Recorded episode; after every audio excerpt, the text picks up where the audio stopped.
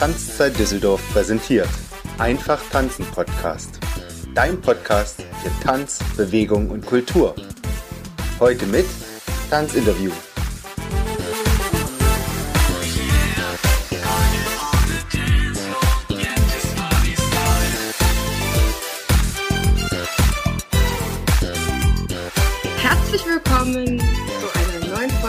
Einfach Tanzen Podcast, deinem Tanzpodcast im deutschsprachigen Raum, der dir die Themen der gesamten Tanzwelt direkt an dein Ohr bringt, ohne dass du dich selber auf die Suche machen musst. Ich bin Heidemarie, die Tanzlehrerin deines Vertrauens und in der heutigen Folge sprechen wir über Hip-Hop und Breakdance, aber in exklusiver Weise, nämlich über ein Hip-Hop-Buch, den Hip-Hop-Navigator von Stefan Sauter, den ich auch exklusiv gewinnen konnte, mit uns heute über sein neues Buch zu sprechen. Herzlich willkommen, Stefan, schön, dass du da bist.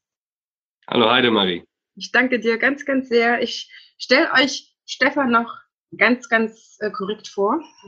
Er ist ausgebildeter Tanzpädagoge und arbeitet sowohl im Tanzbereich als auch als Coach in anderen Sportarten und pädagogischen Gebieten. Und seit vielen Jahren tanzt und unterrichtet er Hip-Hop und Breakdance auf internationaler Ebene in der Szene an diversen Schulen und Institutionen und verfasst Unterrichtslektüre für die Ausbildung von Lehrern und Übungsleitern. Also eine Koryphäe, mit der wir heute, mit der ich heute sprechen darf. Und ich bin sehr, sehr dankbar. Auch schon unser Vorgespräch war mega. Deswegen, Stefan, herzlich willkommen im Einfach Tanzen Podcast. Schön, dass ich dabei sein kann. Stefan, meine erste Frage, wir gehen gleich in die Vollen, ist immer, wie bist du ins Tanzen gekommen? Wie hast du Feuer gefangen? Ähm, ich habe als Schlagzeuger der Schulband ganz früh schon ähm, einen Breaker gesehen, der eine Windmill auf der Bühne gemacht hat. Das war mein aller, allererster Kontakt mit ähm, Breaken überhaupt. Und damals wusste ich weder, dass es eine Windmill ist, noch wie das überhaupt gehen soll und wer das war. Aber da war klar, das will ich lernen, das will ich können. Ich tue alles dafür, um das möglich zu machen und ähm, let's go. Du war, wie alt warst du da? Zwölf. Das ist gar nicht so früh, ne? Die Leute denken manchmal wirklich, wenn ich mit denen schwatze, du musst irgendwie total mega früh anfangen, irgendwie als Drei- oder Vierjähriger, um irgendwie dich äh, auf ein Level zu bringen, was irgendwie, keine Ahnung, fernsehtauglich ist oder was auch immer die Leute denken. Das ist gar nicht so der Fall. Du hast, deine, du hast deine Geschichte ja auch ganz, ganz ausführlich im Buch, was ich total toll finde, weil man sich sehr schnell mit dir verbinden kann, irgendwie so mitgehen kann. Und der nächste Schritt, nachdem du Feuer gefangen hast, war in eine Tanzschule oder wie bist du dann, dann zu deinem Hip-Hop-Tanzen gekommen? An dieser Schule war durch eine Lehrerin ein geleiteter Hip-Hop-Kurs, wo dieser Breaker auch teilnahm, beziehungsweise eher mitgetanzt hat zum Spaß. Und da habe ich mich dann sofort angemeldet und habe gesagt, da mache ich einfach mit. Was auch immer die da machen, völlig egal. Ich will das lernen. Zack und rein. Ja. Hm. Und wie lange hast du getanzt, bevor du festgestellt hast, dass du das auch als Tanzlehrer machen möchtest? Oh, lang lang. Ich habe das eigentlich selbst nicht festgestellt, das hat mein Umfeld festgestellt, die mich gefragt haben, ob ich ähm, gerne hier und da mal jemandem das beibringen will und, und, und hier eine, ein Projekt in der Stadt und da hätten wir Breaker, die sind noch keine, aber die wollen welche werden. Und da war dann eine Tanzschule, ja, machst du auch Hip-Hop? Keine Ahnung, weiß ich nicht, ja klar, ich unterrichte das mal, ich habe zwar keinen Plan gehabt, was ich da tue, aber also es war mehr mein Umfeld, was mir das beigebracht hat, dass ich das wohl auch unterrichten sollte. Mhm. Und dann bist du quasi da, da, da reingerutscht. Ich äh, höre das tatsächlich immer wieder, auch in meinen Interviews, dass man so halt ne, von einem Kurs zum anderen mal vertritt mal und dann ist man da irgendwie so reingefragt und reingerutscht. Aber es war ja trotzdem noch mal irgendwann eine bewusste Entscheidung von dir, dass du gesagt hast, mir liegt das und ich möchte das auch professioneller oder richtig professionell machen und brauche dafür eine Ausbildung. Wann war dann der Zeitpunkt? 2004. Also eine ganze Ecke später. Ja, ja, viel später. Also ich habe das, ähm, schon semi-professionell neben der Arbeit eigentlich schon gemacht, habe da auch eine Selbstständigkeit angemeldet ne, mit Existenzgründung und bla, aber nie so äh, mit dem Gedanken, davon kann man leben. Nur als dann bei einer Veranstaltung von der Tanzschule, bei der ich schon stark integriert war, ähm, auf einmal ganz viele Tanzschulleitungen auch zukamen, hier und dort und da. Da habe ich dann langsam aber sicher den Taschenrechner rausgezückt und geschaut, wie viel Zeit bleibt auch zum normalen Leben mhm. äh, und wie viel, wie viel finanzielle Möglichkeiten stecken in einem und im anderen. Ähm, und da war es dann relativ schnell klar. Mhm. Du hast dich dann für eine Ausbildung entschieden, die ich mega finde, weil ich die gleiche gemacht habe. Und äh, ich möchte aber gerne nochmal mit dir über ITP sprechen, weil natürlich kann ich als äh, die Podcast-Macherin äh, so viel schwärmen, wie ich möchte, aber nochmal einen anderen ITP-Tanzpädagogen da zu haben, ist für mich sehr, sehr wertvoll und schon so eine kleine Goldgrube an sich. Warum hast du dich für ITP entschieden und wie, wie, wie, wie schätzt du die, die Ausbildung ein oder Du hast ja das komplette Programm gemacht. Warum? Also ähm, ich habe mich eigentlich nicht dafür entschieden, sondern ich habe mich gegen alles andere entschieden. Das war schon mal Punkt eins. Ich habe sehr viel angeschaut und mir hat nichts gefallen. Ich fand nichts hilfreich, weil ähm, ich hatte die Selbsteinschätzung, tanzen kann ich schon, das brauche ich nicht nochmal irgendwie extra lernen, da trainiere ich eh weiter.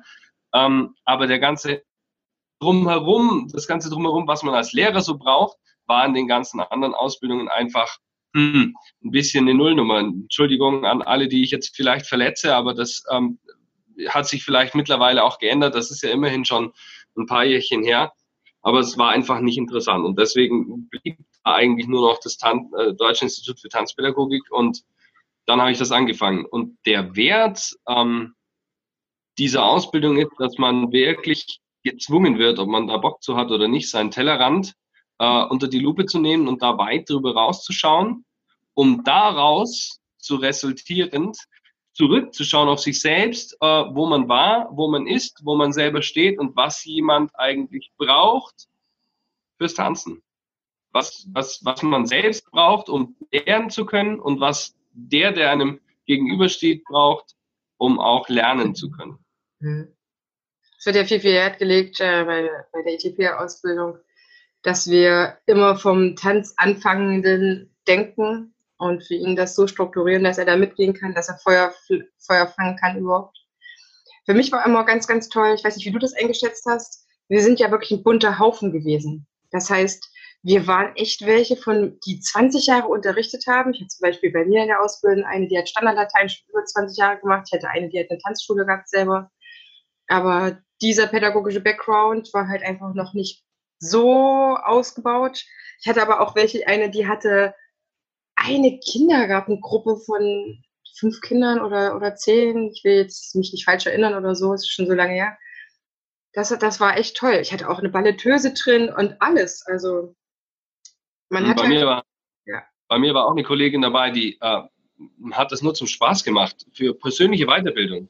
Oh, wow. Also fand ich auch ganz spannend. Ja, da unter dem Aspekt, dass es jetzt auch nicht billig war, ist es schon eine schöne eigene Persönlichkeitsfindung, äh, ja. Ja.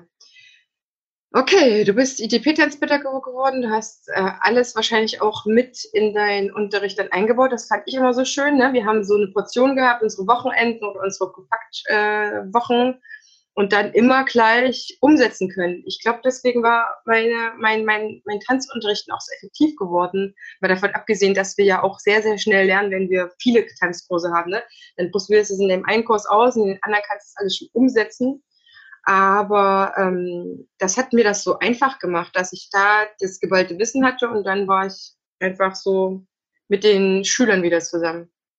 Ja, also ich habe mich äh, im Buch auch explizit bei allen Schülern und Workshop-Teilnehmern nochmal deutlich äh, bedankt ähm, um meine ganzen Unterrichtsexperimente, bis ich auf dieses, naja, finale Werk, sage ich jetzt mal, ähm, gekommen bin, die das ausgehalten haben. Ja, wenn es auch äh, hier und da vielleicht mal in den Balken geknirscht und geknackt hat. Ähm, trotzdem war es immer, alles, was man ausprobiert, bringt einen weiter und nicht nur einen als Lehrer, sondern auch den Schüler an sich selbst. Also ähm, ja, es war total super, dass es auch berufsbegleitend war, dass man das dann einfach auch direkt ähm, im Unterricht weiterbringen konnte. Doch, das war wertvoll. Stefan, du bist ja nicht nur jemand, der ähm, sehr, sehr großen Wert auf die Tanzpädagogik legt, sondern auch jemand, der sich als Tänzer sehr, sehr, sehr, sehr, sehr weit entwickelt hat. Du bist jemand gewesen, der eine eigene Tanzschule jahrelang gehabt hat, mehrere Tanzschulen, was du mir im Vorgespräch erzählt hast.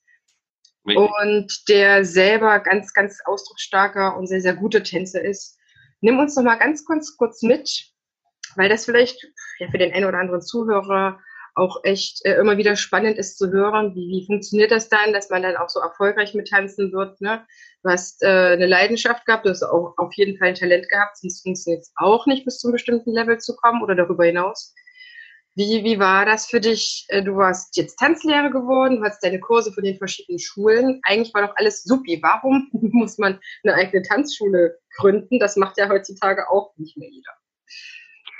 Okay, ähm, äh, in einem Punkt muss ich dir widersprechen. Begabt war ich überhaupt nicht. Okay. Ähm, ich habe vielleicht die Begabung zu außerordentlichen Disziplinen mhm. ähm, und zu, zu einem extremen Bewegungsdrang, den ich dann auch wirklich sauber kanalisiert bekommen habe im Tanz und auch in anderen Sportarten. Wer mich kennt, weiß, ähm, es gibt äh, wenig Grenzen, die ich nicht versuche, irgendwo kennenzulernen ähm, im körperlichen Bereich. Aber äh, die Tanzschule war letzten Endes äh, da gab es drei Gründe für, eindeutige Gründe. Nummer eins, ich brauchte einen Trainingsplatz, zu dem ich Tag und Nacht gehen konnte, um zu trainieren.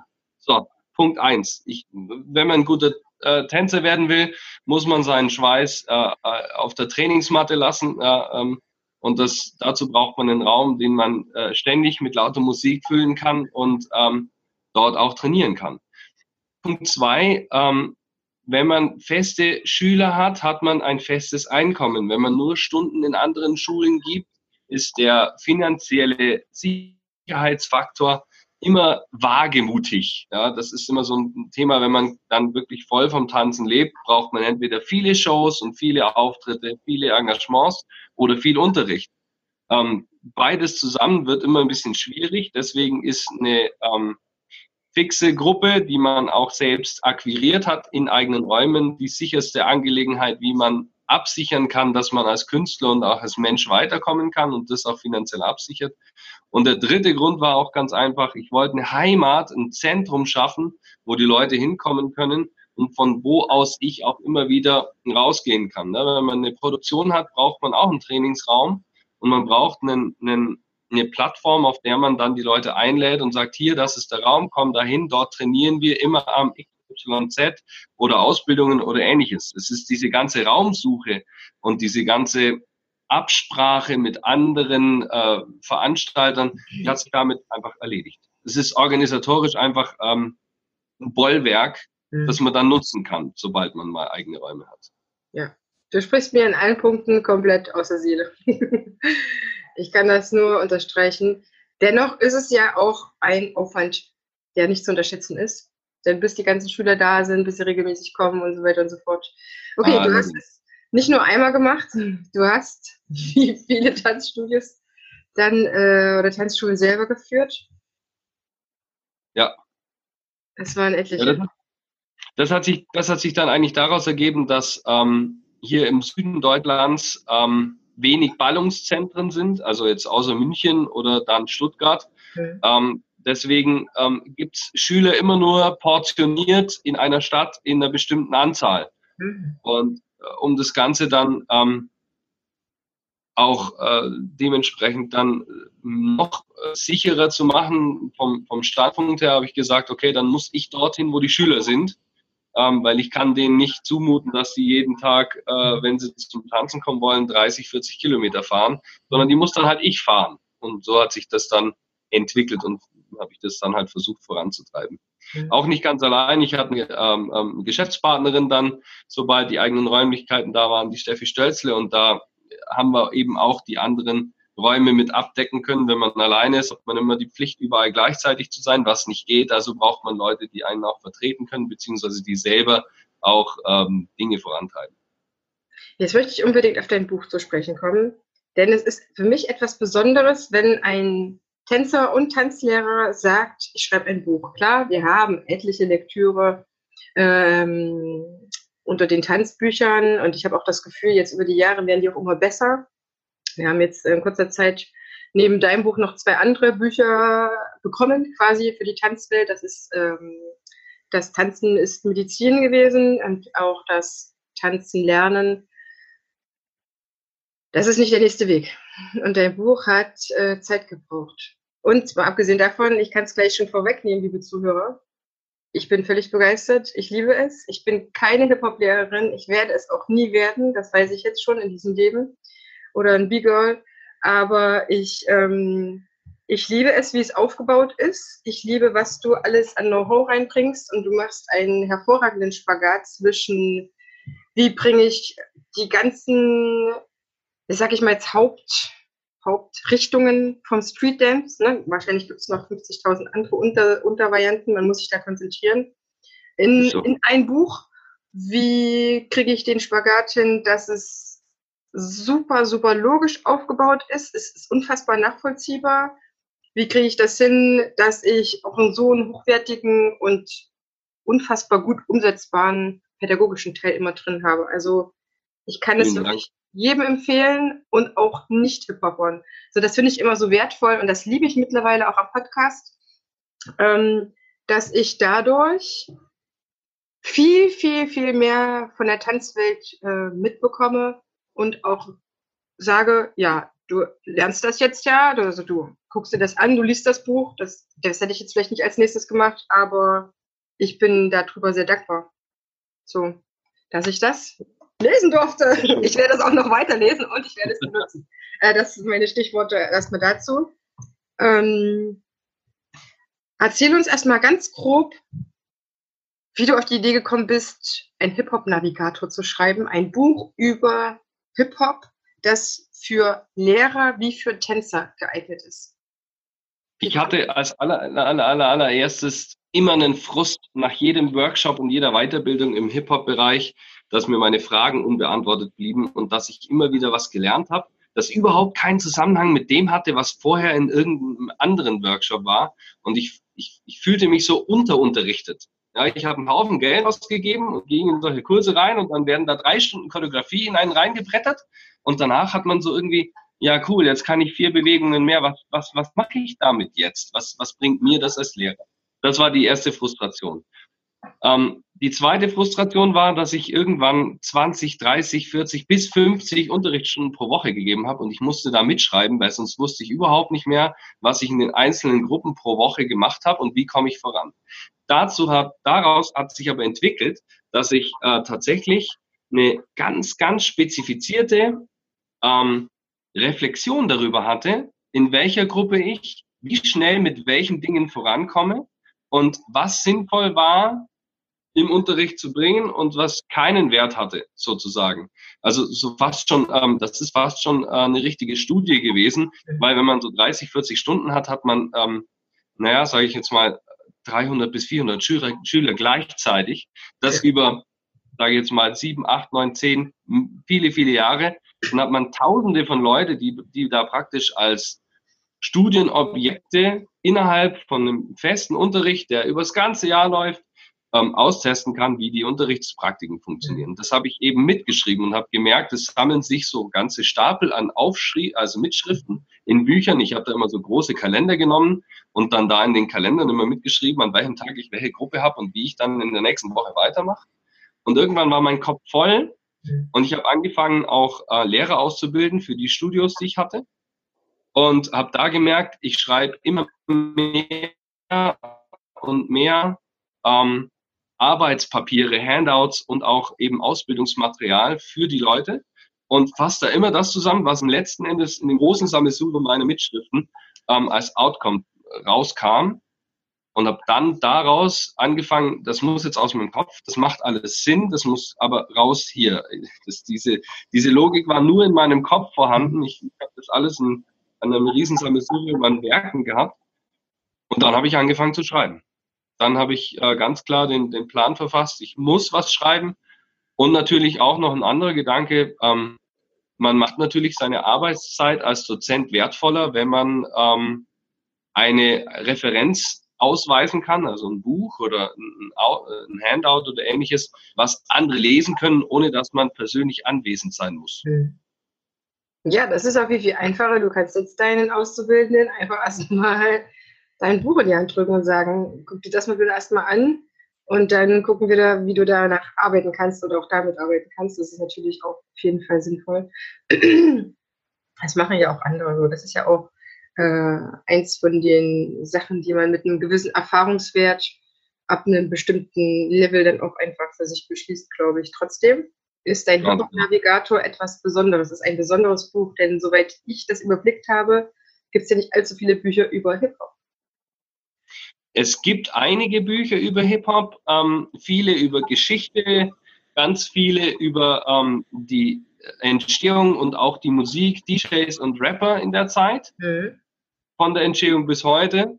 Es gibt einige Unterrichtshilfen, mhm. die nenne ich jetzt mal so. Das mhm. sind Menschen, die auch gut im Unterrichten sind, aber halt in der Szene nur einen begrenzten Zutritt hatten und auch nicht so tief in die Materie eindringen konnten, wie ich selbst als Tänzer und, und Kulturmitglied, sage ich jetzt mal, an denen einfach das Knowledge fehlt und auch, die jetzt auch nicht die Leute kannten, wo sie das Knowledge holen hätte können, hätten können, um das logisch aufzubauen.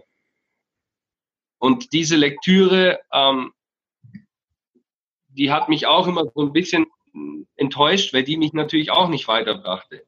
Ähm, technisch wusste ich oft mehr, wie in den Büchern geschrieben wurde, aber pädagogisch hat der Anspruch dann oft auch gefehlt und dann rieb sich das aneinander.